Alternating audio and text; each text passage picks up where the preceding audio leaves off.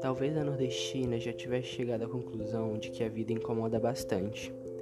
Alma que não cabe bem no corpo, mesmo sua alma rala. Com essas palavras, Clarice retrata uma de suas personagens mais famosas, Macabeia, uma nordestina que vive na pele o pior lado do capitalismo pode oferecer para um país que nunca teve a chance de ser feliz.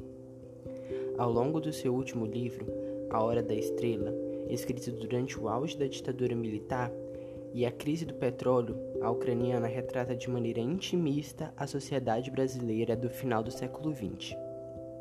A questão que mais chama a atenção na obra é em torno da nordestina de 19 anos, Maca, aquela que não tem a pobreza enfeitada.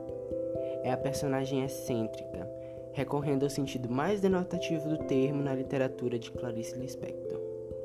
A pobreza é tratada da maneira mais característica da terceira geração do modernismo brasileiro, um ponto de vista psicológico, introspectivo, mas não abrindo mão da clara crítica à desigualdade social, o mal da sociedade moderna.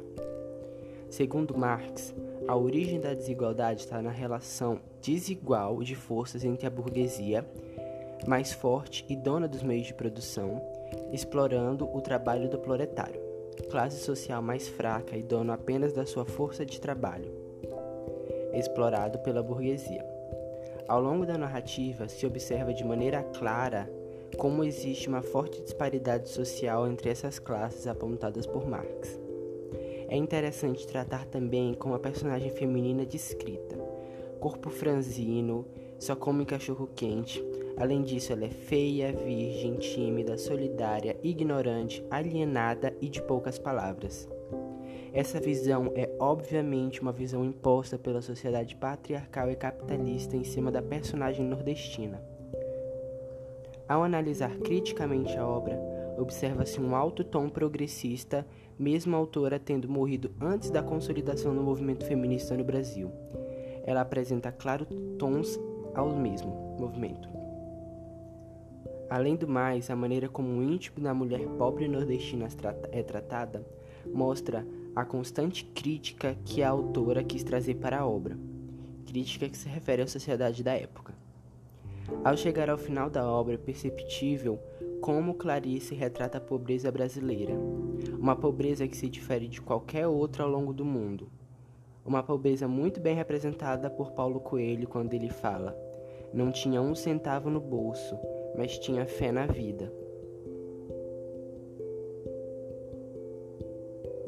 Ao fim desse podcast, eu queria agradecer em nome de toda a minha equipe, Clara, Ludmila, Maria Darda Jacinto, Júlia e eu, Samuel, ao professor Jimmy por ter nos proposto essa atividade tão interessante, ao passo de ser tão diferente de qualquer obra já analisada, o que abriu nossa cabeça, o que abriu muito nossa cabeça para uma autora tão diferente como a Clarice, autora diferente de outras obras que a gente já tem analisado aqui nesse podcast.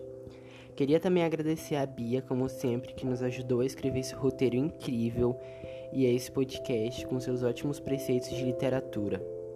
Muito obrigado pela atenção de todo mundo e espero que a gente possa se ver próximo ano.